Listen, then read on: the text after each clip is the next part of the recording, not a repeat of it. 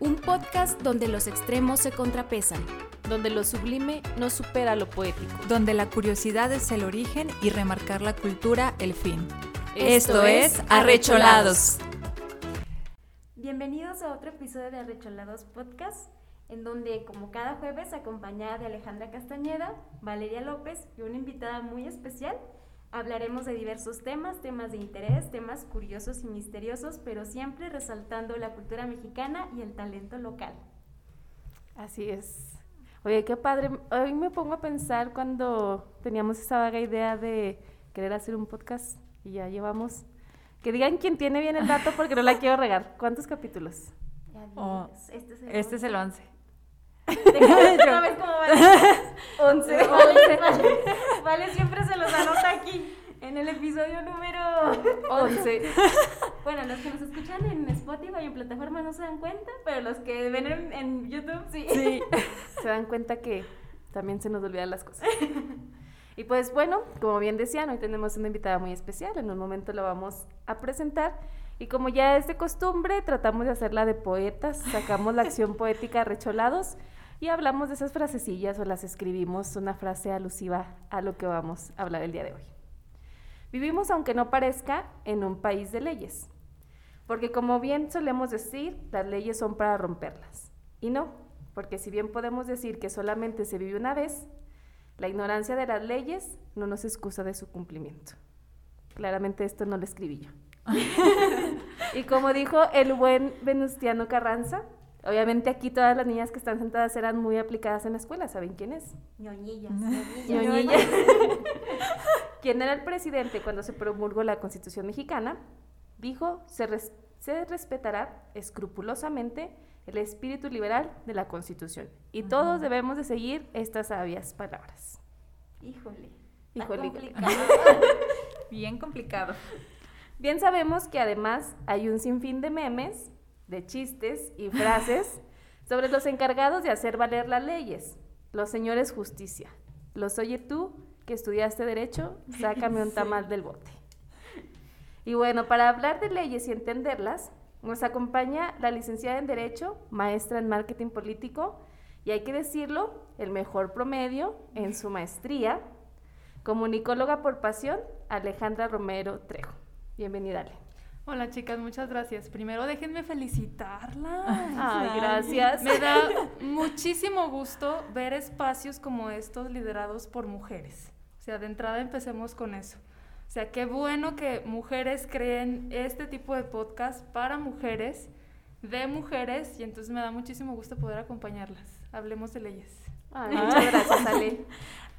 Y pues bueno, Ale es una amiga muy estimada que ya se lo he dicho a ella o a lo mejor no te lo he dicho. Gracias. Pero es una persona que es una mujer que motiva. Realmente antes de entrar al podcast yo le decía que siempre estoy bien stalker, viendo que sube, que publica, que comparte. Y yo dije, ay, creo que ya me voy mejor. Oye, siempre asustamos a nuestros invitados. Ya sé. ok. Pero gracias a ella y a los consejos que me dio fue que me animé a estudiar la misma maestría que ella está estudiando. De hecho, yo le preguntaba y le decía, oh, ya le tengo ganas de estudiar una maestría, pero me interesa esta y no me convence, no sé. Y ella me dijo, anímate, la matrícula es muy buena en todo. Entonces, gracias a Ale, me animé a estudiar una maestría. Gracias, Ale. Ya hice mi buena obra de la vida. ya te vas a ir al cielo. excusa, Ale, de, dijiste, sí. voy a stalkear más de cerca, voy a meterme a la maestría también. Está tapándole. No. no, no queremos asustarte. Ya, ya todos nuestros invitados asustan que no te queremos asustar tampoco a ti, Ale. Pero bueno, bien sabemos que en este mes es en el que se conmemora la mujer y hace algunos ayeres yo escribí que en este mes recordamos a las que se fueron y conmemoramos a las que han hecho de nuestra vida un lugar más justo.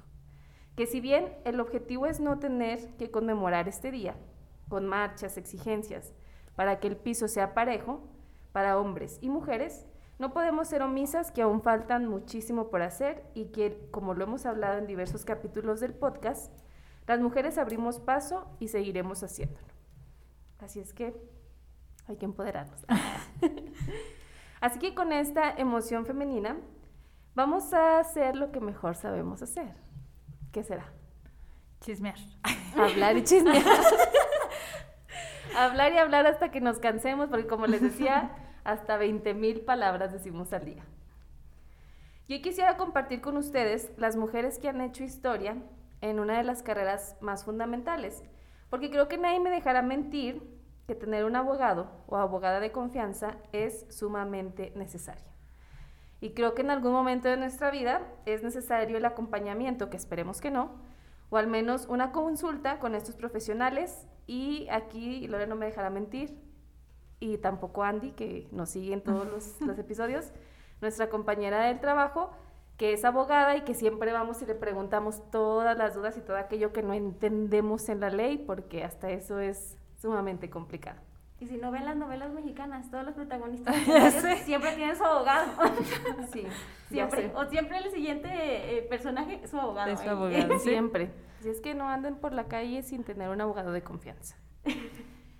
y es que, a decir verdad, el tratar de entender las leyes es muy difícil. Creo que quien ha leído hasta un artículo de la Constitución a veces te quedas así como de, ¿y eso qué? O sea, no, hay una palabrita que no entendiste, hay una palabrita que dices, no hombre, pues ni idea, o sea, no sé qué me está tratando de decir y por ende no entiendes todo el artículo. Y a veces es más difícil de entender que las derivadas o las parábolas de la Biblia, oyéndonos al otro mundo, los oráculos. o incluso la propia vida, ¿no? A veces dices, ya mi vida es complicada como para que todavía me pidan que entienda la constitución, pónganmela más fácil, ¿no? Resumida, por favor. Nada, no es cierto. usted no entendió la referencia, las cosas de estadística eran para Vale, la Biblia era para Ale y el oráculo era para mí. Y si es muy complicado entender la Biblia, pues también, y la vida, mira, ya me ando yendo. Ya sé, la me Biblia, ok. Este, me, llegó, me, iluminé por un momento. salmo, salmo responsorial. Ya sé. Y antes de empezar, palabra del Señor. Palabra del Señor. Ay, Dios mío, mira, ya me iluminé pues también es muy difícil entender el por qué tenemos que pagar impuestos o por qué no se puede consumir alcohol en la vía pública y por qué no se pueden hacer un sinfín de cosas, porque así lo dice nuestra constitución. Pero esas dos son las más importantes, creo yo. son como que las que siempre Entre los 20 y los 30 como que es lo que más te cala. y así que para sacarnos de estas dudas, pues bueno, hemos tenido a estos seres de luz en esta ocasión Ale, nos va a venir a explicar lo que no entendemos. Pero antes que nada, ya ustedes ya saben que nos gusta irnos a tiempos remotos, como dirían, tan lejos, pero pues sí, así nos vamos a tiempos remotos de la historia. Y como todo tiene un principio y alguien que se atrevió a ser el primero, quisiera compartir con ustedes quién fue la primera mujer abogada en México.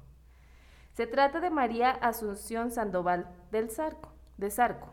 Como bien decimos, todas estas personas tienen nombres acá bien rimbombantes, bien, rimbombantes. bien, rimbombantes, bien imponentes quien estudió en la Escuela Nacional de Jurisprudencia. Según entrevistas en las que académicas como Dolores Correa Zapata explican que a María Asunción recibió por parte de sus profesores, pues le mostraban pena por tener que, consentir el absurdo de enseñar derecho a una mujer. O sea, ellos lo veían y decían, ¿cómo es posible que yo, hombre de leyes, tenga que enseñarle a una, mujer? En su tesis, ya después de que pasó ese largo camino y que ya llegó a su momento de tesis, que tituló Derechos del Hombre como base de una unidad de legislación en el derecho civil, pues hablaba de todo este tema, en el cual por obvias razones yo no me voy a adentrar, ¿verdad? Porque pues ni le entendemos. Igual y a le quedó muy bien. Pero le quedó muy bien, muy bien. Sí, le quedó muy bien. Pero dicen que estuvo chido. Muy bien empastada y todo. Todo, ¿no? Muy bien. formato Padre, padre. Y en su primer defensa fue abogada de una mujer acusada de un homicidio perpetuado en la persona de su amante. Ale, explícanos esto. Perpetuado en la persona de su amante significa que se mató al amante. Ah. O sea, ¿ella mató a su amante? Bueno, la persona a la que estaba ella defendiendo estaba acusada de homicidio, que eso es que había matado a una persona. Mm. Sí. Sobre, sobre, sobre esta persona que fue la primera mujer mexicana, yo quisiera comentar que no hace mucho de eso, ¿eh? Puede ser que parezca que pasó hace bastante tiempo que ella fue la primera mujer que estudió derecho en nuestro país, pero hace apenas poco más de 100 años que ella, se, ella estuvo estudiando leyes. Y la verdad es que el derecho es una de las profesiones o oficios más antiguos del planeta. Sí. O sea, primero existieron los médicos y los abogados. Entonces sí es para reflexionar sobre todo en este mes y en estas fechas el hecho de que hace apenas 100 años hubiese una mujer abogada en México. O sea, 100 años no es nada, realmente. Entonces, eh, sí que bueno que estemos hablando hoy de ella y que reconozcamos a muchas otras mujeres que, que emprendieron la lucha y por las cuales, gracias personas como yo hoy, podemos decir que estudiamos leyes y que pasamos por la universidad momentos agradables y no de sufrimiento como María en aquel entonces en cuando cuando sus maestros se negaban a estudiar a estudiar con ellas o a enseñarles a ellas leyes porque se consideraban ofendidos cuando la verdad es que mm, varias personas de las mejores abogadas abogados que hay hoy en México son mujeres. En diferentes ámbitos ya no nada más en en el penal, que es en el que al parecer ella se desenvolvió con, mayor profundidad, ¿no? Exacto. Y además, pues decían que, pues yo en un principio dije, pues, ¿qué significa esto de perpetuado, no? Y yo lo entendí, pues, que la habían acusado de matarlo. Dije, pero, pues, vámonos al diccionario. Y ahí entendí que, pues, perpetuar era perpetuado era acción de perpetuar. Entonces dije, mejor ah, bueno. le pregunto. o si ya le entendí. sí, ah, bueno. Es, bien chistoso para nosotros los abogados porque la verdad es que tenemos un lenguaje muy complicado y es uno de los temas que, que, traen en boga ahorita todas las, las áreas del derecho, ¿no? El tema de la justicia abierta y el lenguaje ciudadano y cómo hacer que nos entiendan y sí, es como que lo del siglo actual. Sí. sí, yo la verdad jamás he padecido ese tipo de situaciones porque yo vengo de una familia de abogados. Mi mamá y mi papá son abogados, ambos litigantes además, entonces eso ya es como otro nivel dentro de los abogados, porque quienes litigan tienen todavía un lenguaje todavía más complicado, como ese tipo de palabras, ¿no? Ya sé. Y, y tengo varias amigas que, que, nunca estudiaron leyes y de repente sí yo quiero compartirles algunas cosas que hago. Y, como que ellas pacientemente me escuchan y dicen, no, órale, no, pues sí, dale, qué bueno, pero la verdad es que no me entienden. Yo, yo les agradezco mucho que siempre me tengan la paciencia de que me escuchen, pero sí es algo muy, muy común y la verdad creo que es algo, un tema pendiente de la justicia en México hacia las personas. O sea, que por favor les explicamos cómo estamos impartiendo justicia. Oye, te preguntan, pero ganaste, ¿verdad? Ah, sí, exacto, exacto. Bueno, pero pues sí o no. Bueno, pero ¿quién tuvo la razón? sí. Pero bueno, sí lo mató, no lo mató. Sí. No, porque de veras, yo cuando, o sea, y es una palabra, ¿no? Y tú en tu contexto dices, pues a lo mejor estaba acusada, como nos explicaba Ale, de matarlo. Pero luego dije, no la vaya a regar, mejor le pregunto a Ale porque ni en el diccionario lo entendí, ¿no? Entonces, es tan complicado que ni siquiera en el contexto de una palabra lo entiendas, pues ahora imagínate en sentencias, en la constitución, en todo, mis respetos. Sí. Además, ella fue pues una persona que ganó este juicio y después de esto, pues le llegó muchísimo trabajo. O sea, creo que llegó el momento en el que a lo mejor mujeres que buscaban acceder a la justicia o que tenían que estar en algunos juicios no se sentían cómodas a lo mejor con los abogados hombres y pues ella le llegó muchísimo trabajo. Y una cosa que también es de rescatar, que decían que ella no cobraba caro por su trabajo y se decía que los juicios no la enriquecían como la gente esperaba a causa de sus hábitos femeninos de dar regalado su trabajo o de ser como muy bondadosa. Sí. Además de eso, fue colaboradora de La Mujer Mexicana, que no es de extrañarse después de, ser, después de saber que las mujeres decimos más de 20 mil palabras al día, ella seguro también necesitaba espacios para seguir compartiendo lo que ella pensaba. Entonces, litigaba, pero aparte escribía en esta revista. Y además somos bien peleoneras y nunca se nos gana una Ya sé. Aunque no seamos abogadas, imagínense siendo abogadas. Sí. Si decíamos que a las comunicadoras se nos daba pues el comunicar porque somos mujeres y porque nos gusta hablar, pues imagínense a las abogadas, ¿no? O sea, peleoneras, muy comunicadoras. Nada dejadas. Nada dejadas. Hay mucho... equipo. La quiero.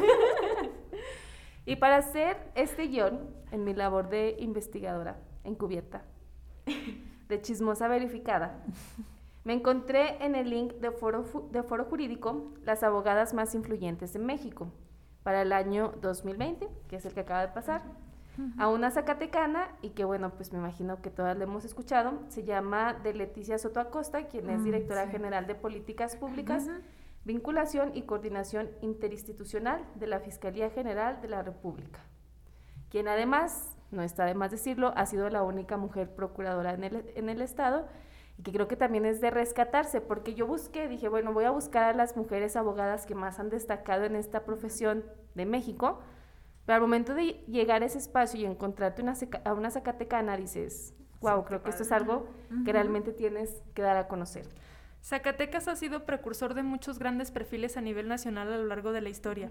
La maestra Leti es un perfil reciente, pero en realidad una de las eh, primeras mujeres abogadas en el país que además luchó por los derechos de las mujeres y gracias a la cual podemos votar en el 2021, también es zacatecana. Wow. Sí, se llama María Esther Talamantes Perales. Nacida en ah, Valparaíso, Zacatecas, hace 100 años, en 2020 cumplió 100 años de haber nacido. Y fue ella, fue Esther quien junto con miles y miles de mujeres reunió miles y miles de firmas que presentaron al entonces candidato Ruiz Cortines a la presidencia de la República para conseguir el voto de las mujeres. Entonces, Zacatecas, o sea, tenemos mucho de qué sentirnos orgullosas. o sea, además, además de ser precursoras en podcast, también apúntenle. Tenemos mujeres que, que, han marcado historia a lo largo de, de, la, a lo largo de la historia de los derechos político-electorales de las mujeres, ¿no? Como Maricel Talamantes Perales, la doctora Leticia, y un sinfín de mujeres zacatecanas que estuvieron ahí y que por las condiciones y por el tiempo en el que les tocó vivir, pues no quedaron registradas en la historia, pero hay bastante. Que también esa es otra cosa, ¿no? Por ejemplo, yo veo ahora muchas dependencias, muchas editoriales, que su trabajo es como rescatar a todas esas mujeres que se han perdido en la historia, ¿no? Y que era lo que decíamos y que hemos hablado en muchos temas del podcast, que hay muchas mujeres que hicieron muchas cosas, pero no están en ningún libro. Entonces, sí. también es como que el trabajo, ¿no? De decir, pues también las mujeres somos aguerridas en muchas cosas también. De ahí, de ahí, viene la importancia de por qué se debe conmemorar y no festejar o felicitar en el Día Internacional de la Mujer. Digo, porque estamos conmemorando a todas aquellas mujeres que tuvieron voz en aquellos años, pero que hoy, de las que hoy no sabemos nada. Exactamente. Entonces, conmemoramos porque las mujeres de hoy tenemos una deuda muy grande con las mujeres del ayer. O sea, que es seguir luchando y eh, impedir que se nos vuelva a rezagar, o sea, que se vuelva, que se nos vuelva a hacer a un lado, porque no estamos exigiendo nada que queramos gratis, sino algo que siempre nos perteneció y que no se nos dio. Exactamente. Ay, ya hasta me enojé. Vámonos a la marcha. Vámonos a marchar una vez. sé que nos estamos poniendo bien serias, pero espérenme un poquito porque vamos a llegar a la parte divertida de este guion. Y pues bueno, antes que nada quiero decirles que aquí en, Arrecholados solo decimos puro chisme verificado. Y por eso nuestra invitada del día de hoy nos va a decir si esto es realmente falso o verdadero, para no decir chisme que no esté verificado y que no nos vayan a llevar a la cárcel por andar difamando, ¿verdad? Sí.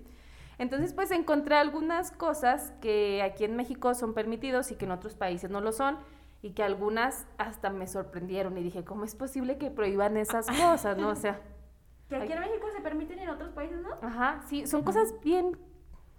Bueno, ustedes, ustedes podrán poner el calificativo que ustedes quieran, pero yo así dije, ¿en serio no permiten hacer eso en otros países? Sí, dile a a ver si mi güero que anda por ahí, y güero que andábamos invocando en el otro episodio, se anima a venir a México. pero bueno, en México se dice que es permitido grabar a los policías siempre y cuando no esté, no interfieras en su trabajo. Y esto lo hemos visto en muchísimas ocasiones que se exhibe a algunos funcionarios, policías, que están haciendo cosas que no deberían, que a lo mejor intimidan con la fuerza pública, o que están haciendo, no sé, ya sea un acto de corrupción, o que están haciendo cosas que no deberían, y nos enteramos porque la gente los graba. Entonces, incluso hasta han procedido quejas ante derechos humanos y hasta algunos han sido despedidos y todo. Pero ¿qué tan cierto es si los podemos grabar o no? Híjoles. bueno, es que, es que hay una palabra suprema en derecho, que ante cualquier caso la palabra primordial es depende. sí, Depende, depende de qué tipo de video, depende que hayas grabado, depende a quién hayas grabado. O sea, si el video está grabando simplemente un acto que está sucediendo en la calle que no involucra la intimidad personal o la seguridad, o, o, por ejemplo, en el caso de, de, las mujeres, pues recientemente ya sabemos todos que ya es delito compartir videos o material, material que implique cuestiones físicas o, o, personales de la persona, ¿no? Entonces, por eso, puede que sea libre, pero depende del caso concreto. Muy bien. Así es que no anden por la calle pensando que se puede grabar todo. Todos, o sea, porque depende, acuérdense. Apúntenle. Sí, depende. depende. Sí, pónganle más un, post, un post-it arriba al teléfono, pónganle, depende, para que, para que lo recuerden.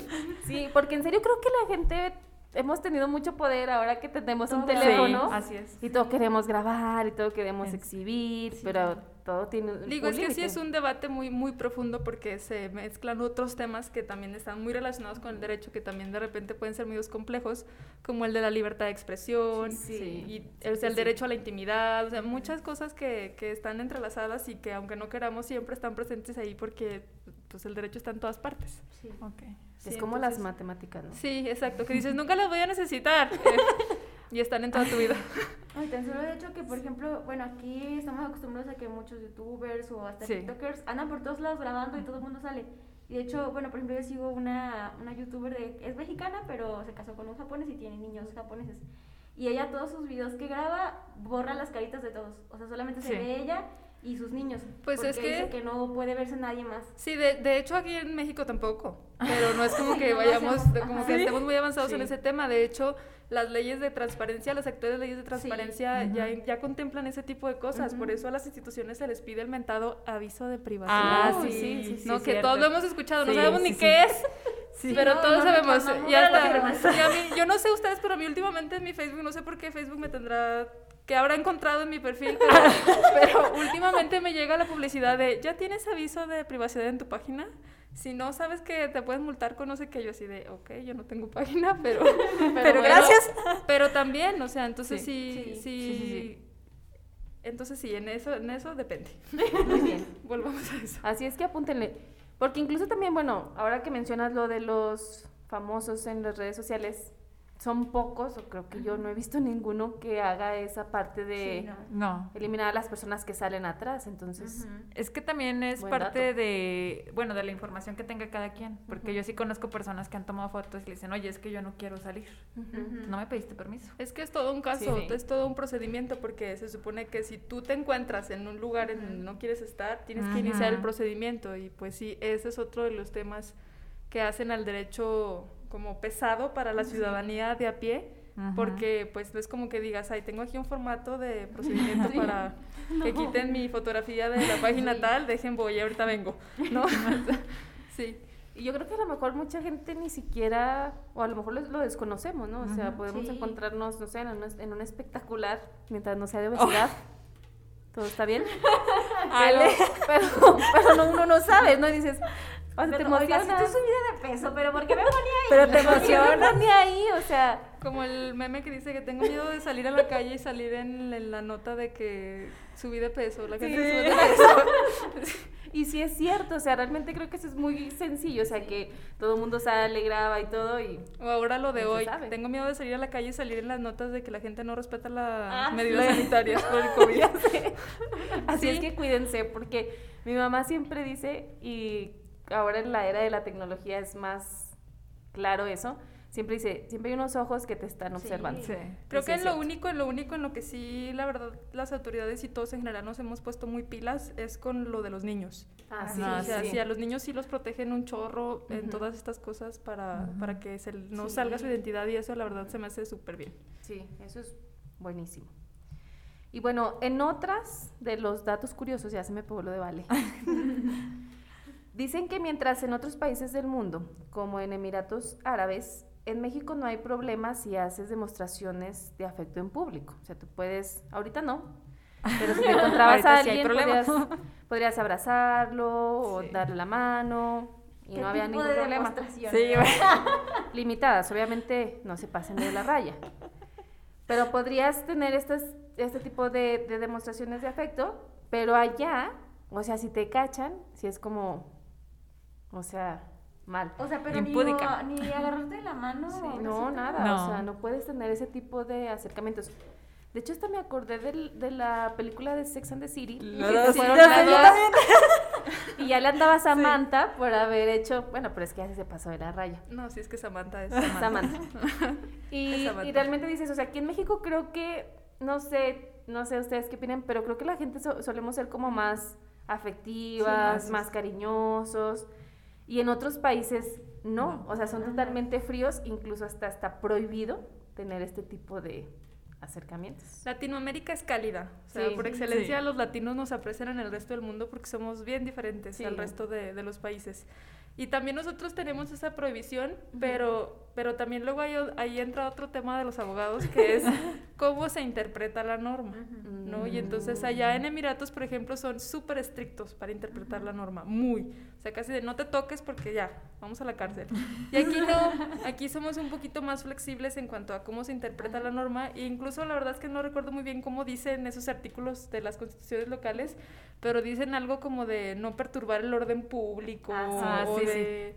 de mm, ay, ¿Cuál es la otra palabra? Como de... A faltas a la moral Ajá. Ajá, dicen, algo sí. así de faltas a la moral. Y entonces, pues ya dentro de la interpretación a eso, ya como que depende el poli y de qué tan enojado ande en el día o de lo que se haga. Pues vale, ¿no? podemos ir de Grinch ahí cuando veamos las parejas. Estás perturbando aquí. ¿no? 911. Sí, la verdad es que. Perturbas a los solteros con todo. tu 911, cariño. por favor. Abogado, puede venir, mira nomás. Miren nomás esto, ¿cómo lo interpreta usted? La verdad es que desde mi punto de vista ese tipo de leyes no deberían existir, bueno, ese tipo de artículos, mejor corrijo, no deberían es- existir o sí deberían cambiarlos un poquito porque luego se presta mucho a la discriminación. Acá, por Sí. ejemplo, en las parejas este, homosexuales, Uy, Ajá. ellos de repente sufren mucho ese tipo de acoso Sí, por parte sí. de las autoridades porque se escudan en que, ah, pues es que está en la ley, Sí. estás perturbando el orden público y la moral, cuando pues no manchen, o sea, estamos en el 2021. O sea, Exacto. ya, por favor. Sí, porque no es lo mismo el mismo trato que le tienen a una pareja de personas de sexos dis- distintos a parejas del mismo sexo, ¿no? O sea, Exacto. como que sí, sí sí. tienen Sí. esas Exacto. limitaciones. Sí. Tienes razón, Ale. Cambiemos nuestra forma de pensar. sí. Y este probablemente ya lo habían escuchado, pero está curioso. Y es algo así como de esos datos, que ya les decía, de los datos curiosos que nos da. Vale, dijimos que íbamos a hacer el conteo. Ah, sí. De, de vale. De los datos sí. De los curiosos. datos curiosos. Sí, vamos a ir anotando. Chihuahua. Vamos a hacer la inscripción en replay a ver pues, a partir de cuándo vamos a ir haciendo replay. Vamos a hacer ya la solicitud en, ¿qué dijimos? En, los re- en el récord Guinness. Sí, o los también datos en curiosos. los datos curiosos de replay, aunque usted no lo crea. Y aunque usted no lo crea, vale, su vida dijo. Dijo mil datos curiosos por día. Curiosos. Y bueno, mientras en México podemos disfrutar libremente de masticar un chicle, en Singapur está prohibido ¿Masticar chicle? masticar, consumir, vender, todo lo que tenga que ver con chicle. Ay, qué bueno. Ay, no es cierto. Es que a mí no me gusta Sí. consumir chicle. Ay, no, muy- sí. Yo tampoco como no, chicle. no. No, no, Ustedes casi no. Ustedes difer- una chicle, sí, sí, chicle. Ustedes seguro nacieron en Singapur. ¿Pero Incluso si- por qué? Voy. Si las personas son sorprendidas vendiendo chicles, pueden ser multadas y meterse en serios problemas con la ley. Y la pregunta, como bien lo decía Lore, es ¿por qué? Se dice que los usuarios del transporte público lo pegaban en los asientos, en las puertas, y esto pues evidentemente impedía el cierre de las puertas. Y se activaba el mecanismo de seguridad. Mm. Pareciera algo insignificante, eso te iba a decir, Pero- dije, ay, qué escándalo. Ya, Ya sé. sé. Ya aquí todas las puertas llenas de chicle. porque aquí incluso hay un árbol de chicles. ¿Dónde? En la, La Alameda. En la Alameda. Hay el árbol de, de chicles, así que vas y pegas tu chicle. Sí, yo también, yo también hice esa expresión la primera vez que me enteré. Dije, ¿qué pasa con los capitalinos? Un árbol de chicles. Bien romántico. Ya. Vamos a pegar nuestro chicle en el árbol. Ahí está que mientras en Singapur la gente se enojaba porque Sí. veía en la vía pública los chicles, ¿cuántas veces no nos hemos pegado un chicle en el zapato? Sí. Y Sí. hasta hay un árbol de chicles aquí en Zacatecas y no está prohibido. No está prohibido. Entonces, a mí sí se me hizo como que cuando la leí dije, ay, no, esto es como demasiado extremista, ¿no? O sea, ¿cómo es posible que no van a dejar masticar chicle? Pero cuando vi las razones, Sí, pues es por cultura. Dije, pues bueno, si estaban jugando, pues ya les dijeron, no jueguen. Pero aquí nos dicen que no mastiquemos chicle y nos indignamos. Cuando en la primaria nos decían, no estés masticando chicle. No, hombre, y ibas llorando con tu mamá. No me dejó masticar chicle. Y aquí mientras no te veían, ahí masticando chicle. O sea que ya los niños no pueden eh, Hacer... amenazar a sus papás de si no estudias te vamos a mandar a vender chicles. No. No pueden porque no existe la profesión. Porque es típico de las mamás mexicanas a los niños. Cuando no te pones a estudiar, no te pones a estudiar, te voy a mandar a vender chicles. Y, y el niño me dice, no, solo voy a ir a Singapur para no vender chicles. Bueno, ahorita lo vemos mal, pero tal vez ganas más. ¿Vender chicles? Sí. De contrabando. Sí. a ver, sí es cierto, ¿verdad? En Singapur. Fue nuevo negocio. Váyase de contrabando vender chicles en Singapur. No, vale, los datos curiosos y eso. Vale, por eso es un negocio bien raro. Y también otra acción que en nuestro país es muy común y que pues los hombres con cabello largo se hagan una cola o se hagan lo que quieren, pues hay un lugar donde esto no está permitido y es en Irán. Incluso, hasta podría parecer bien radical y que estamos hablando de una película y todo, pero no. Hay una galería de peinados permitidos. No manches. Ah, caray. ¿Solo para los hombres? ¿O también Solo para los hombres. Ya es que todas traen allá pues, tapadas. No se te ve. Pies a cabeza. sí. Y los hombres pues, pueden andar como ellos, bueno, entre comillas, como ellos quieran. Pero están como en las estéticas de antes que tenían así el corte, así una como cartelones con los cortes de los hombres permitidos. Así, así está ya. Entonces sí está como que dices, wow. Que incluso, bueno, aquí en México, trasladándolo de esa manera, podría ser a lo mejor un poquito con el tema de la discriminación, ¿no? Que a veces, que porque te pintas el cabello de un color o porque traes algunos tatuajes, pues también sufres cierta discriminación, pero no es que esté no, no es que sea un delito. Ajá. No es como en Irán que ya... ¿Y si los traes así, traes tu colita, qué? Pues incluso los policías te pueden multar. Ah, yo pensé que se los cortaban, dije, y de no hay fotos. Ay, no. no, dicen que, que, si no acatas esta ley, pues los policías te pueden detener para, para, para inspecciones de moralidad. Oh.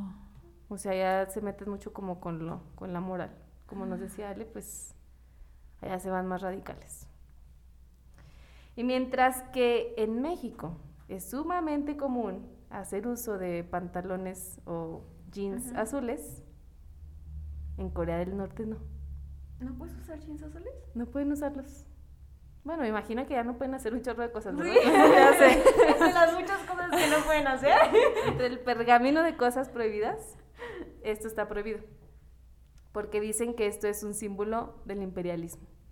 Es que ellos se tienen pues todo más como militarizado, ¿no? Todo, todo, todo, lo que hacen.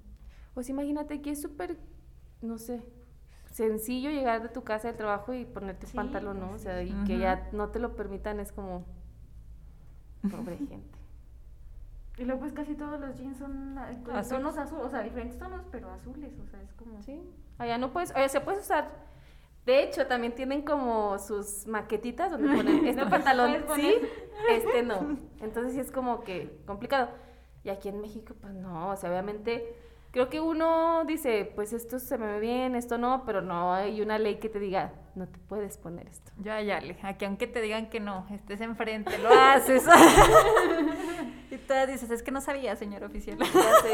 Es la primera vez, oiga, le prometo que no vuelve a pasar. Pero también, y lo que platicábamos desde que planeábamos hacer este podcast o este capítulo, que hay muchas cosas que solemos preguntarle a los abogados. Sí. sí. Que a veces hasta yo creo que los abogados se quedan así. ¿Cómo es posible que me preguntas eso? Por ejemplo, lo que siempre les preguntamos, ¿por qué no podemos tomar en la vía pública? ¿Por qué, Ale? Eso es algo que yo me sigo preguntando. Creo que voy a hacer un libro de eso. ¿Por qué no tomar en la vía pública? Tengo esa misma duda. Sí, la verdad. Una incógnita, una incógnita de vida. Ya sé. Creo que las cosas serían más sencillas si empezaran como a permitir. Bueno, no te creas, no sé.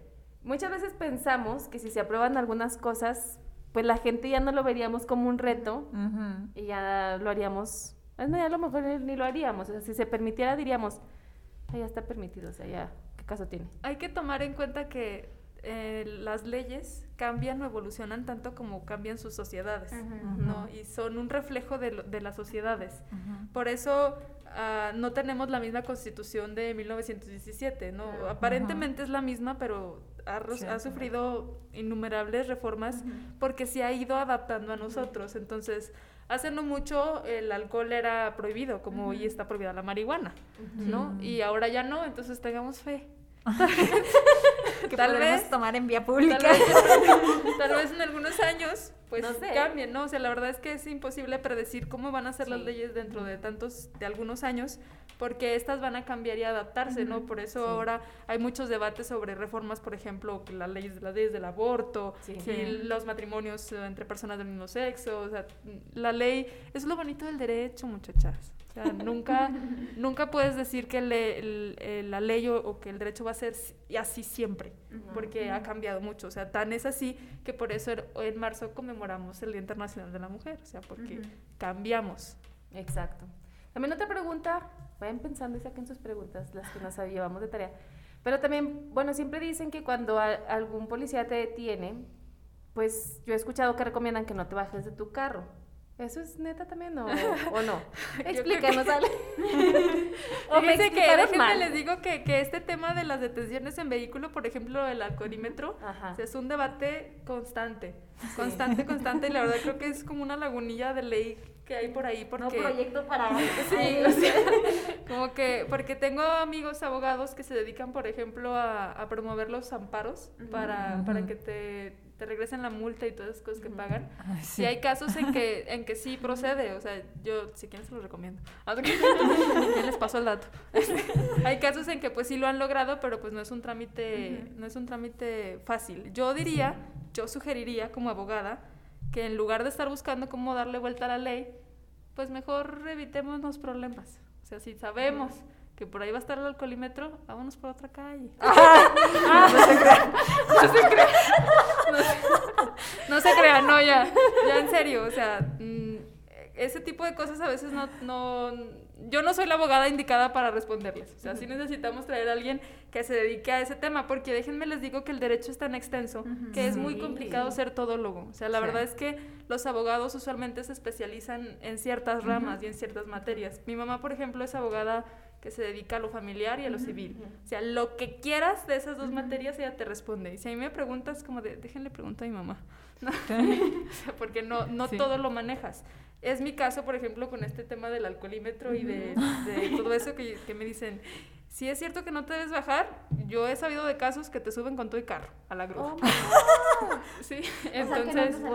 sí, sí, no. Sí, nunca me he detenido el alcoholímetro, no pienso pero me han contado, ¿verdad? Me han pero me han contado. He visto, pero es dura, o sea, como que, porque yo he escuchado mucho eso de que la gente se va y se pelea y que incluso hasta ganan eso. No, o sea, sí hay procedimientos, sí hay procedimientos para, para hacerle frente a cuando te multa el alcoholímetro, se lleva tu, tu carro, porque se supone que si no está del todo regulado y del todo permitido.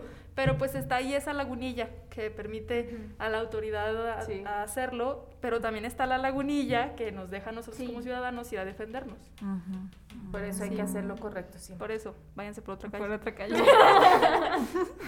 pero luego también, bueno, creo que Zacatecas también, como ya mencionabas, esta mujer que gracias a ella votamos, pues creo que también Zacatecas ha tenido avances en algunas leyes, ¿no? También podremos decir que somos como referente en algunas sí, Yo, yo respecto a eso les puedo comentar, por ejemplo, en la materia electoral, Zacatecas siempre ha sido precursor en muchas cosas. O sea, en materia de los de candidaturas independientes, de candidaturas jóvenes, de pluris para regidores independientes del tema de violencia política contra las mujeres. En eso siempre hemos estado a la vanguardia.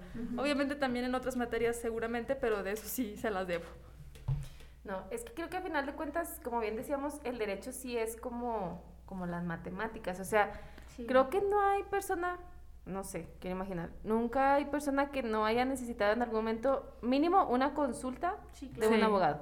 O sea, Personalmente, pues sí, o sea, hay veces que digo, no tengo ni idea, o sea, creo que esto lo debería de saber un abogado. Entonces, son profesiones en las que, como bien nos decía, le da gusto que las mujeres se incluyeron en esta profesión. Y sabemos que tú haces algo muy particular, que bueno, pues nos decías, eres comunicóloga por pasión. ¿Cómo conjuntas esta parte de, de, pues, a veces comunicar lo que hacen los abogados. Pues es que la verdad eh, yo quería estudiar comunicación. Cuando Oh. llegué a la etapa en que iba a estudiar, a escoger licenciatura, yo estaba entre, abo- entre leyes o comunicación. Entre leyes obviamente porque mis papás son abogados. O sea, yo crecí entre las leyes. Yo escuché escuchando, yo crecí escuchándolos hablar de casos y que el expediente y que no sé qué y que el juez. Y entonces yo estoy muy familiarizada con el lenguaje porque desde niña los escuché. Pero por alguna extraña razón siempre me gustó mucho la comunicación. No sé, siempre me gustó el pedo. Porque eres mujer. No Sí, sé, te gusta siempre, hablar. siempre me gustó mucho, pero les voy a ser sincera. eh, mis papás en aquel entonces se pusieron muy estrictos conmigo y me dijeron, hazle como quieras. Ah, porque pues hasta la fecha comunicación sigue estando solo en, en universidades privadas. Sí. No, digo, Zacatecas no es tan caro en cuanto a universidades privadas, pero tampoco es accesible. ¿no? Entonces mi- mis papás me dijeron, hazle como quieras, pero comunicación no te la pagamos. Y entonces este, dije, pues no me la paguen. Yo, cuando yo trabaje, yo, yo voy a estudiar comunicación. Y entonces pues ya me metí a, a leyes aquí en la Universidad Autónoma de Zacatecas, en la Unidad Académica de Derecho, orgullosamente UAS. Y, y cuando terminé la licenciatura, por hacer del destino, pues terminé dedicándome a cosas relacionadas con comunicación y me metí a estudiar la maestría en marketing. Estuve muy indecisa y ya les testigo porque incluso platicamos. Sí, Yo le sí. pregunté por su licenciatura y si le había gustado y qué cosas había visto. Y al final me decidí por la maestría. Dije, bueno, pues es que vamos por el grado. Si está ahí esa maestría y, tiene, y está relacionada con, con el derecho y todo esto, porque pues es marketing político, vamos, si no, sí, la verdad, no me arrepiento. Sí, estuvo muy padre. El de- estudiar derecho me ha dado muchas bases para poder hacer comunicación, digo, conforme que además he ido aprendiendo, o sea, Sí. la verdad, mis respetos para los comunicólogos, siempre que tengo yo la oportunidad de decírselos, les digo que su profesión es la más difícil de todas, porque ustedes tienen que saber de todo y tienen que entenderlo todo y eso está cabrón. O sea, la verdad sí es Sí. muy complicado. Yo mis respetos, los admiro mucho por la energía que tienen, porque siempre están despiertos desde las 5 de la mañana, porque se duermen súper tarde, porque leen muchísimas cosas, porque están al pendiente de todo lo que pasa en el mundo. Yo digo, por favor hagan una pausa. Trato de seguirles el ritmo, pero no, mis respetos yo los admiro mucho y espero poder seguir estudiando cosas más relacionadas con eso. Me interesé mucho estudiar periodismo. Wow. Se me hace muy chido, pero déjenme titulo. Lo primero. Primero lo primero. pero. Primero hay que respirar. Hay que ya vemos. Dijo Caminar nuestro señor primero. presidente, ténganme paciencia y confianza. Oye, ya sé. Te lo juro que desde que él dijo eso, esa palabra Le la hice mía. para Ah. La hice mía, o sea, Ténganme paciencia. siempre que me equivoco digo, ténganme paciencia. Es Ténganme fe. Para todo, Ale. Cuando Para todo. Tu tía te dice, ¿y el novio? Espérame, téngame paciencia y confianza. Ya, independízate, hijo. Téngame paciencia y confianza. Así, Ale, que, que otra maestría doctorado, paciencia y confianza. Sí. Mientras Así Ale piensa estudiar comunicación, creo que, bueno, yo en lo personal muchas veces me he preguntado, ¿por qué no estudio Derecho? O sea, porque realmente es, es la base, pues es lo que nos rige a todos, ¿no? Y creo que también, bueno, hablando en este tema de que estamos en el mes de marzo, creo que también falta muchísimo por hacer en este tema, Ale. O sea, no sé si ya hemos alcanzado, gracias a esas mujeres que se atrevieron, ¿qué es lo que, lo que nos falta todavía alcanzar? La verdad es que derecho o ejercer las leyes eh, recientemente ha sido tema también de mujeres, pero la verdad es que ese ha sido un ámbito dominado por los varones. Sí. En la mayor parte del tiempo, digo, de verdad, hace apenas 20 años eran muy escasas las mujeres que litigaban. Yo les puedo dar el ejemplo más claro y real que tengo, que, es en- que está en mi casa. O sea, mi mamá eh, fue la primera mujer que empezó a litigar en el sur del estado. O sea, lo que es Jalpa, Juchipila, Pozol, Tabasco. O sea, ella en los noventas era la única mujer que litigaba en aquel entonces. Y estamos hablando de hace 20, 25 años, o sea, ayer. Sí. O sea, no es nada. Entonces sí tenemos mucho que hacer y tenemos muchas cosas en donde adentrarnos todavía. A mí me da mucho gusto ver, por ejemplo, chavas de generaciones anteriores a mí, a la mía aquí en Derecho, que están abriendo sus despachos en el sur de puras mujeres, o sea, despachos integrados por puras mujeres. Entonces, qué, qué bueno que, que lo estén haciendo y que estén buscando los espacios y pues que no les dé miedo. Pero eso sí, yo también que vengo de familia de abogados, o- algo que siempre les digo es que no sean ingratos con los clientes. Por favor, o sea, pónganse a estudiar. No está bien eso que, que no está bien que digamos que echando a perder se aprende. O sea, porque la verdad es que los abogados tienen en sus manos el patrimonio de las personas. Y eso es algo de lo que yo le agradezco mucho a mis padres porque viéndolos a ellos, la ética con la que siempre ejercieron la profesión es que aprendes. Y también hay abogados gandallas. Hay que decirlos. Entonces, creo que ese sería otro de los temas pendientes como abogadas. O sea, no replicar el patrón o, ese, o ese mm, aspecto negativo con el que se les clasifica a muchos abogados, ¿no? Porque también tenemos ese, ese estigma de que el abogado es gandalla. Cuando el río suena, piedras lleva.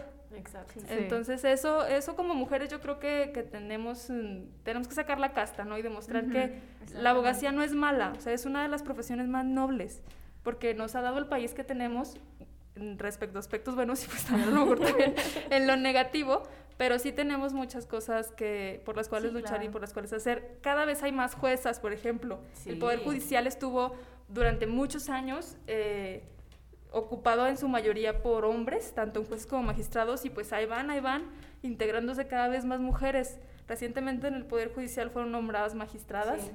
En el Tribunal Electoral también, por primera vez en su historia, aquí en Zacatecas la mayoría son mujeres.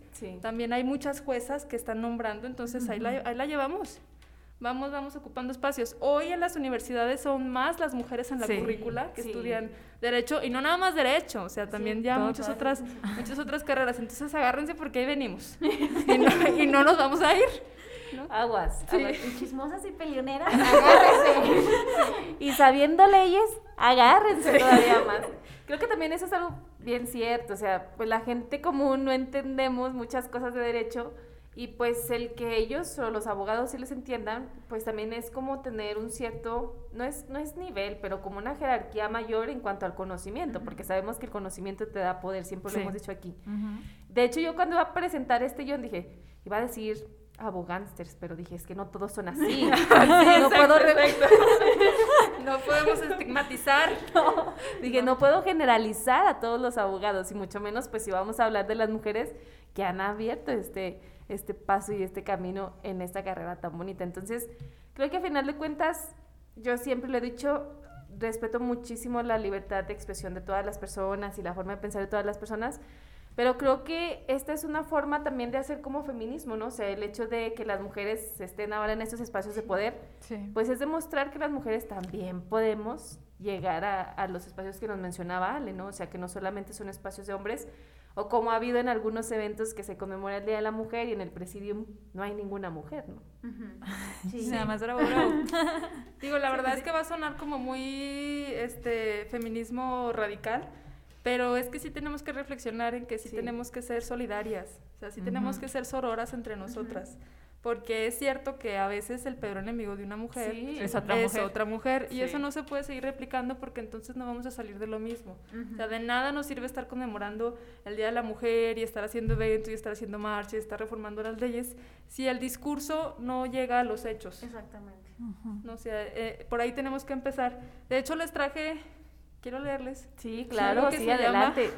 escribí a finales de año un artículo para una es una asociación que se llama Desde Mujeres, a la que se pueden unir todas las mujeres en el país, que consta en generar un núcleo en donde se concentren a todas las mujeres en el país que se dedican a cualquier cosa y empezar nosotros, entre nosotros a difundir la actividad que se realiza. Para finalizar el año yo escribí un artículo que se llama 12 propósitos por la sororidad. Y entonces oh. básicamente, pueden encontrarlo en el blog de Desde Mujeres, básicamente recopila o habla de que a veces hablamos mucho de, de los derechos de la mujer, pero en realidad en los hechos no hacemos nada por nosotras. o sea, ni por la de al lado ni por uno. ¿No? Entonces dije, bueno, siempre me, me inspiré en, esas, fechas decembrinas. Dije, siempre todos estamos con las 12 uvas y los 12 deseos. Entonces, ¿por qué este año no hacemos 12 propósitos por la sororidad?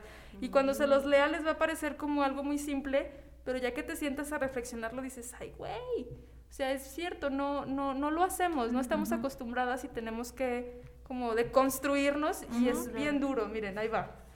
Escuchen. Uno, revisemos nuestros programas de clases y nuestros propios trabajos. En comparación con los hombres, ¿cuántos textos de mujeres hay?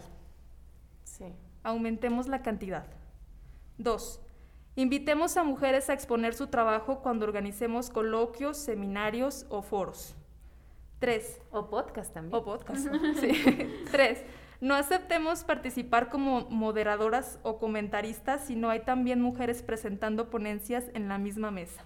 Luego resulta que de repente hacen eventos por el Día Internacional de la Mujer, todos hombres. Sí, o sea, y realmente sí pasa y dices, ¿cómo es posible? o, sea, no, no sin mujeres, o sea, no manchen, no manchen, ya. cuatro, no asistamos como audiencia a los foros o conferencias donde los ponentes sean todos hombres. Y si lo hacemos, digamos algo en ese momento y sumemos a los colegas varones a la causa. O sea, también no es como que ya de la noche a la mañana ya todo en todas partes de haber mujeres. O sea, es algo progresivo y nosotras tenemos que contribuir a decirle al amigo que está organizando un foro, oye, no manches, te falta una mujer. O sea, invítala. O mira, te recomiendo a su tanita de tal, ella te puede hablar de este tema, invítala a moderar. O bueno, mira, ella que sea la moderadora. O sea, tenemos que aportar un poquito para que las cosas cambien. Sí. ¿Y me quedé en el 5? Sí, ¿verdad? Sí, sí. Cinco, ocupemos lugares. Si nos invitan a escribir o participar en programas de radio y televisión, hagámoslo. Hombre, pues si de todos modos nos van a criticar. Ustedes Por eso vengan al vengan, Ustedes vengan. Cuando los inviten a lados, vengan, por favor. Seis, no toleremos ni fomentemos comentarios ni chistes machistas o sexistas en reuniones, paneles, congresos o clases. Yo creo que esto es lo más difícil para el mexicano, sí, porque tenemos un humor bien negro. Y la verdad es que somos felices con ese humor negro y no nos damos cuenta de a veces del daño que hacemos. O sea, yo creo que este es como el que tengo así bien, bien, bien remarcado, porque, porque sí nos cuesta, pero hay que tenerlo presente. No, y es bien común, por ejemplo, que a veces en, no sé, en reuniones siempre salgan como comentarios que hasta incluso de las mismas mujeres, y tú dices, ¿por qué hacemos esos comentarios? No, o sea, no deberían de existir, porque realmente, pues, incluso hasta podría ser una ofensa, pero en ocasiones nuestro humor como mexicanos. Sí, estamos Muy, muy adaptados o muy adecuados a ese estilo de, de ser y pues nos va a tomar un poquito de tiempo, pero hay que tenerlo presente, o sea, como que por abajo de la mesa decirle al güey, no mames, no digas eso. ya, o sea, yo la verdad, yo de verdad, yo me aviento rounds a cada rato con mi novio de esto, o sea, estos temas que yo le digo, es que no está bien y no está bien, y me dice, ay, pero es que es inofensivo, yo, inofensivo, madres. no. Y aquí yo gano. Sí, dice, siete. Aprendamos a identificar los estereotipos nocivos de género y luchemos por erradicarlos y no replicarlos en nuestra familia. Los estereotipos de género son bien difíciles de identificar, aunque parezca que no, están tan arraigados en nuestra forma de ser y de vivir que son bien difíciles de, de identificar y son un ejercicio muy interesante. A mí me gusta cuando tengo ganas de ser feminista Grinch. de verdad, me gusta sentarme a leer o a escuchar programas y empiezas. Un día hagan ese ejercicio y no se van, a, se van a sorprender de la cantidad de estereotipos que, que se encuentran y que no nos damos cuenta. ¿Y en qué ¿En nueve? ¿Nueve? Nueve. Alcemos la voz para exigir que se cambie la narrativa de noticias que culpan a las víctimas y otorguemos el poder de las palabras a las sobrevivientes, no a los agresores. Yo creo que Ale es la que mejor puede comentar respecto a esto porque los medios de comunicación son un pilar muy importante en cómo se informa y forma ciudadanía. Sí, y a final de cuentas, lo que siempre hemos dicho, la gente no solemos leer toda la nota, nos vamos solamente por el encabezado y si habla, no sé, de alguna situación en la que una niña fue violentada, pues te quedas solamente con eso y a veces hasta eximen a la persona que lo hizo, ¿no? Y culpan a la víctima. Entonces, creo que sí tenemos que también cambiar ese chip. Sí, ese es un súper debate y creo que es importante. El 10 dice, sumémonos a colectivos o, asociaciones como desde mujeres en búsqueda de la visibilización y capacitación para otras mujeres. Busquen el blog y la cuenta. En, es bien simple encontrarlo en todas partes, en Facebook, en Twitter, en Instagram y en el blog. Solo se llama Desde Mujeres. Yo las invito, está, está muy padre, la verdad, es, un inicia es una iniciativa de chavas de la Ciudad de México y sí recopilan a muchos perfiles súper interesantes de mujeres. Qué chido. Digo, hablando de, de no olvidarlas y de empezar a generar como el contenido de que también hay mujeres y que no pase como a María en aquellos años, la abogada que ahora solo sabemos que es de las primeras, pero y las otras 15, que me parece que estuvo con otras 15 mujeres estudiando leyes, ¿dónde están los nombres? Exacto. ¿Quiénes son? No, por eso la importancia de los colectivos. 11. Ay, ya casi, falta, falta, falta ese y otro. Dice, no compartamos o difundamos materiales de video, audio o fotografía de tipo sexual en donde se vulnere la integridad física o psicológica de otra mujer. Lo que decíamos hace rato de que qué se puede o no se puede grabar. Sí. Ah, pues aprendamos. Esto no. Ya incluso hay una ley sobre eso que se llama la ley Olimpia, súper interesante. Yo como abogada se la recomiendo. No necesitan ser abogados para entender toda esa historia. Y finalmente, eh, este tema, esta yo la puse porque yo me dedico a la materia electoral y me gusta mucho y dice, aprendamos sobre violencia política contra las mujeres por razón de género para poder identificarla, no cometerla y combatirla. Sobre todo de ahora que estamos en proceso electoral. Y sí. Y sí. Porque realmente creo que muchas mujeres, bravo. creo que muchas mujeres pues a veces no alzan la voz porque dicen, pues bueno, esto es lo que siempre pasa con las mujeres, ya estamos acostumbradas, pues a lo mejor nos toca un poquito más esperar más y así, pero no, o sea, no es normal que no tengamos ciertos espacios, así es que creo que también pues el hacer este podcast, como nos dijiste desde un principio, pues creo que también buscamos contribuir un poco con ese, con esas obligaciones sociales que tenemos. Sí. Y dinos, Ale, qué libros tenemos que leer, aparte de la Constitución, para entender un poquito más sobre leyes. Híjoles. O tus mm. libros favoritos, o sea, los que a ti más te gusten y que no tengan que ver nada con leyes, ¿cuáles son los que nos recomiendas? La verdad es que, la verdad es que eh, sí me gusta mucho leer, pero libros jurídicos que yo le pueda recomendar a otra persona, la verdad es que ahí sí me agarran de bajada. usualmente, la verdad es que usualmente yo no les recomiendo a las personas que sufran en vano. O sea, quítense ese peso de encima. sí, no, o sea, si no les gusta el derecho, si no les gusta nada relacionado con eso, no se la compliquen, no se pongan a leer las leyes. La verdad es que a veces las leyes son pesadas hasta para nosotros, que estudiamos eso, ¿no? Y de novelas, pues yo les recomendaría a Gabriel García Márquez, todo lo que quieran leer de él, me gusta muchísimo.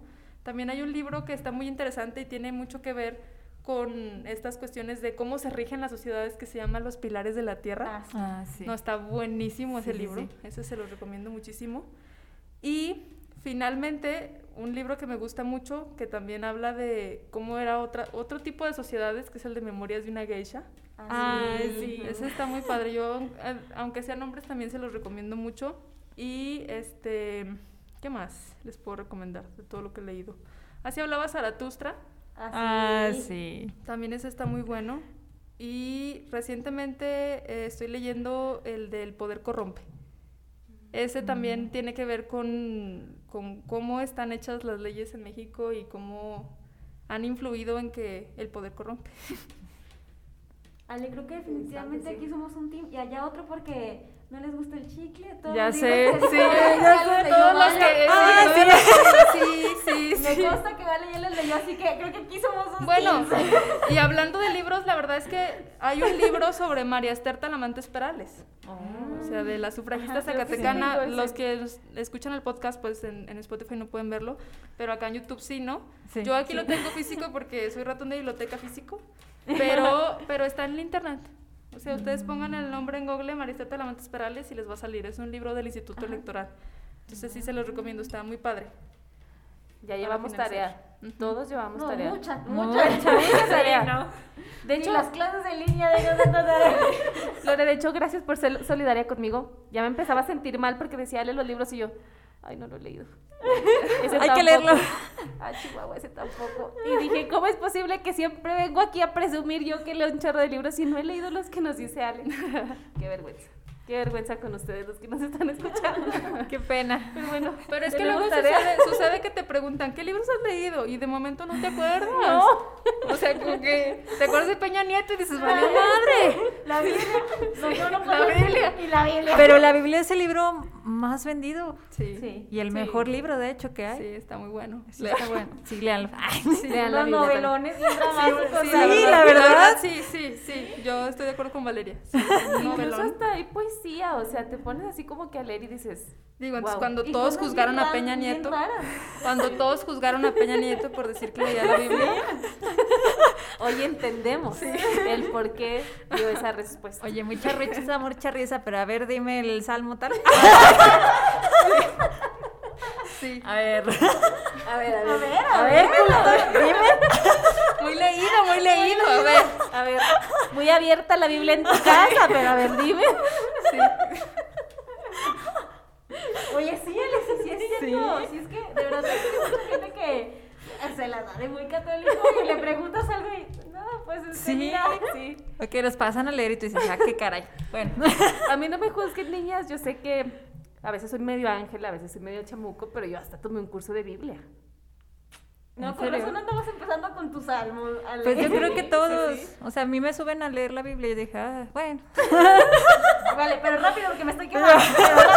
apúrele. que sea cortito, por favor. Pero bueno, ya llevamos muchísima tarea. Prometemos que por lo menos uno de los libros que nos dijo Ale lo vamos a leer. Sí. Ya nos llevamos las tres frases de Ale. Uno, depende. Depende. Dos, mejor váyase por otro lado. Agarren otra calle. Y tercero, espérenme, paciencia y confianza. Y si ocupas algo de divorcios con la mamá de Alex. por favor, sí. Llame ya. Sí. Cualquier cosa de familiar y civil. Sí, en Jalpa. Que eso sí se usa mucho. Yolanda Trejo, búsquenla. Como dijimos que no hay, llame ya. llame ya. Le paso, le, le dejo en los comentarios el teléfono. Aquí abajo del video. Aquí podrá verlo. Dirección. Y el rato la mamá le ¿por qué nada? No consultas en línea, consultas en línea y por teléfono. Ya sé, oye, le llegan WhatsApp. ¿Qué es esto? Nos adaptamos a la pandemia. Al rato tu mamá. ¿En qué momento te permití dar mis datos personales? demanda. demanda recholado. Sí. Fíjate que tu mamá nos acaba de demandar. ¿Cómo le hacemos? No, no se crean. No, no, no. Y bueno, así llegamos al final de nuestro episodio número 11. Hasta le pensaste, ¿vale? Sí, yo así, 10, 11. 10 y 11, no, 11. Gracias, Ale, por todos los consejos que nos diste. Aprendimos mucho cómo esquivar el alcoholímetro. Y en el caso de que no, yo tengo otro consejo. Dile, sí, sí vengo, pero poquito, poquito. poquito, nada más. ya vivo aquí, ya vivo aquí, mire, ahí en mi casa, ahí déjenme. Voy aquí cerquita. Me han contado. Me han, contado. A mí también me han contado. O traí un dulce, un mazapán. No, no es cierto. bueno, bueno. No, muchísimas gracias, Ale. A todos los que nos siguen, suscríbanse a, nuestra, a nuestro canal de YouTube, síganos en nuestras redes y no se les olvide escucharnos en Spotify, por favor. Escúchenos. Por, por todos lados, para que nos escuchen y también vean aquí el libro que nos enseñó Ale en YouTube. Sí, sí. enséñalo Ale. Aquí está, miren. La verdad, la verdad les conozco si el instituto todavía tiene todavía, digo, para que lo vean bien. no sé si el instituto todavía tiene eh, tomos. Sí. Creo que lo reimprimen cada marzo. Ah. Mm, el año pasado, el antepasado, porque hace un año ya estábamos yendo a la cuarentena por el coronavirus. Pero de hecho este libro yo lo conseguí en 2019 en un evento del Día Internacional de la Mujer, porque lo volvieron a reimprimir. Entonces esperemos que este año tengan intenciones de volverlo a imprimir y si no les digo está disponible en internet. O sea, ustedes pueden bajarlo como si nada. Y está muy digerible, o sea, está padre, sí, se los recomiendo. Que sea su lectura del 8M. Para nuestro propósito. Sus datos curiosos también, como sí. digan, dato curioso. Dato curioso que nadie le importa. pues como siempre nos vemos el próximo jueves en otro episodio de Recholados. Gracias. Gracias.